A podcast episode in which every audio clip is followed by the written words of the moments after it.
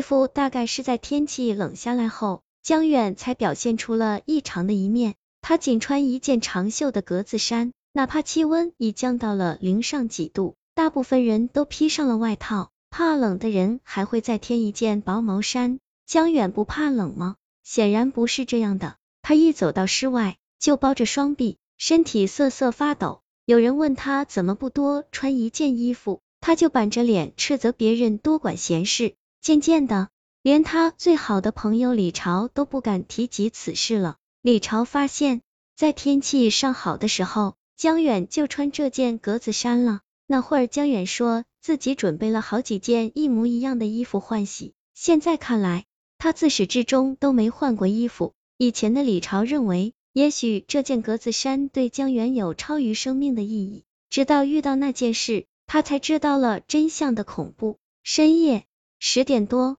快到熄灯的时候，李朝从一座宿舍楼走过时，二楼的阳台上正有一个人在收衣服。那个人拿着晾衣杆，朝挂着衣服的衣架上一戳，试图把衣架顶起来。谁成想那衣架居然动也不动。他加大力气了，又试了试，还是一样的结果。这时候风大了起来，那件衣服被风一吹就飘出阳台，正好落到了李朝的脚下。阳台那人说：“那位同学，帮我捡下衣服，我下来拿。”李朝点了点头，便弯着腰去捡衣服。他用手指勾住衣角，往上一提，那衣服却仿佛被粘在了地面，差点带着他摔了一跤。李朝还不信了。就加大了力气，衣服终于顺利的被他拿到了手里。风突然变小了，不，风没有变小。李朝听得到风的呼啸声，看得到周围树叶在猛烈晃动，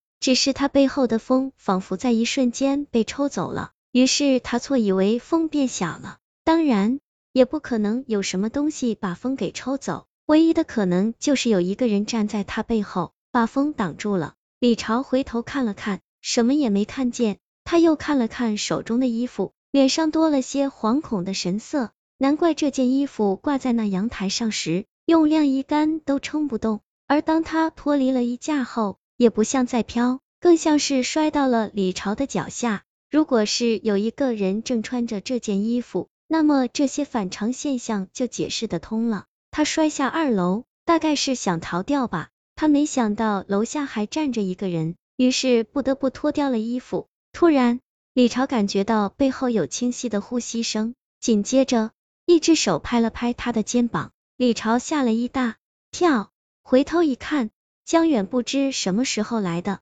正对着他笑。江远还穿着那一件格子衫，带着歉意道：“阿朝，我不该因为格子衫这事和你怄气的，你相信我，我会和你说明白的。今天来。”我是想请你帮个忙，也只有你会帮我了。李朝没有马上回答，他走到一边，偷偷看向了江远的后背，那件格子衫并没有被风吹得紧贴在他背后，也就是说，有一个人正躲在他的背后，帮他挡住了狂风。在某个刹那，他还会侧目，似乎在和背后的人做着某种交流。阿朝，江远又叫了一声啊，什么忙？李朝回过神来。捡衣服，江远很模糊的回应道，李朝却立马就懂了，强作镇定地道，再说吧。江远点了点头，向李朝道了声别，然后就离开了。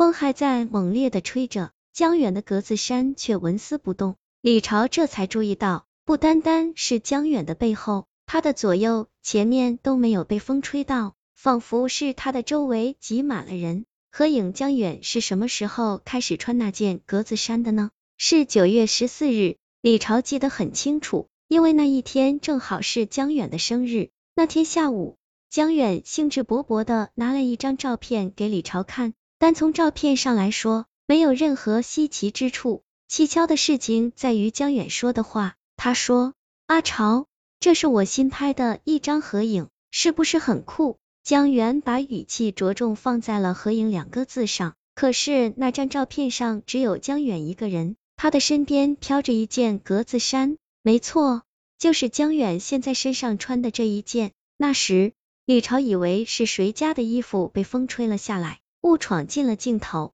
时至今日，他才明白，那。确实是一张合影，只是和江远站在一起的人他看不见罢了。那天晚上，江远就穿起了照片上的格子衫，再也没有换过。有一天，李朝看见江远用水把胸口上的衣服滴湿，撒上洗衣粉，然后就用洗衣刷使劲的刷着。李朝愕然的问道：“你洗衣服为什么不把衣服脱下来？”江远闪闪躲躲地道：“不是，是衣服这块有污渍，我想刷掉。”之后，他用很细的声音喃喃道：“谁会把自己的皮脱下来呢？”李朝晃了晃脑袋，把那些可怕的记忆全从脑海里驱赶出去。庆幸的是，他没有盲目答应江远的请求，虽然他们是最好的朋友。可他也不想把生命葬送在古怪的事件中。